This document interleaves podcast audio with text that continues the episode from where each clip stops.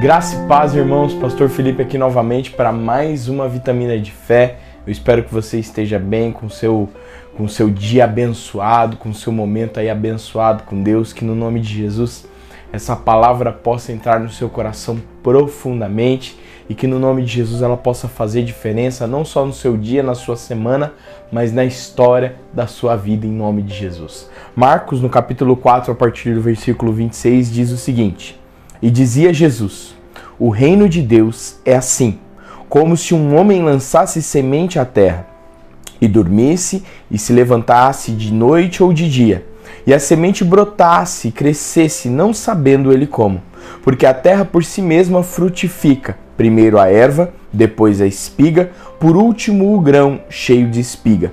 E quando já o fruto se mostra, mete-se-lhe logo a foice, porque está chegada a colheita.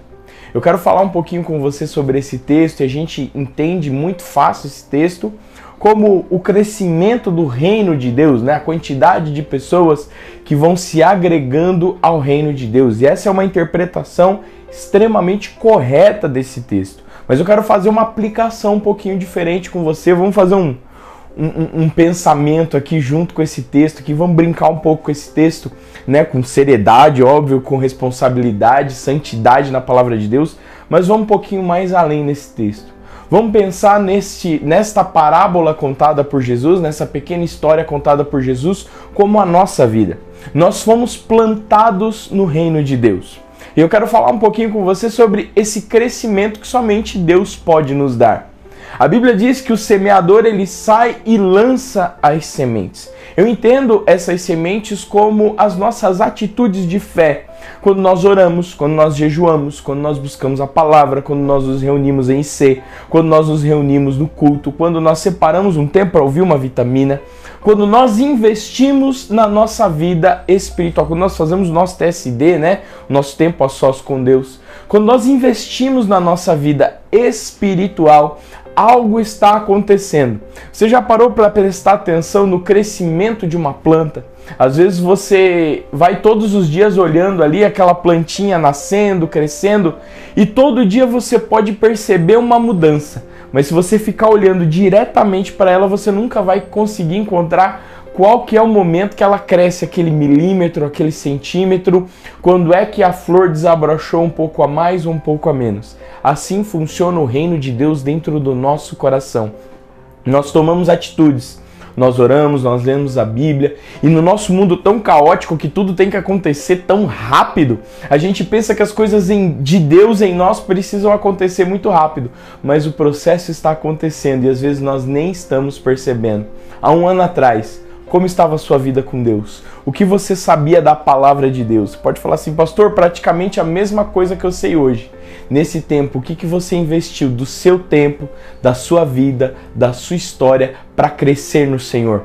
Quantas vezes nesse último ano você jejuou?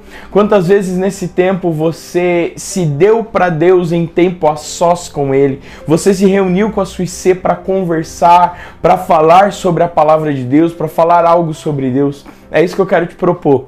Entender que o reino de Deus ele funciona com semeadura e colheita.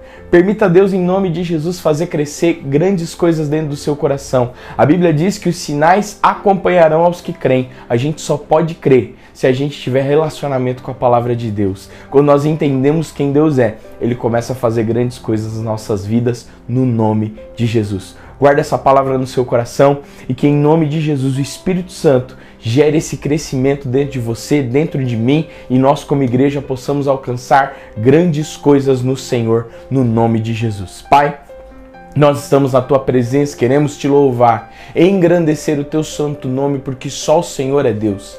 Deus Todo-Poderoso, no nome de Jesus, eu quero abençoar a vida do meu irmão, da minha irmã, deste jovem, deste, deste homem, mulher, papai com mais idade, que está ouvindo essa palavra agora.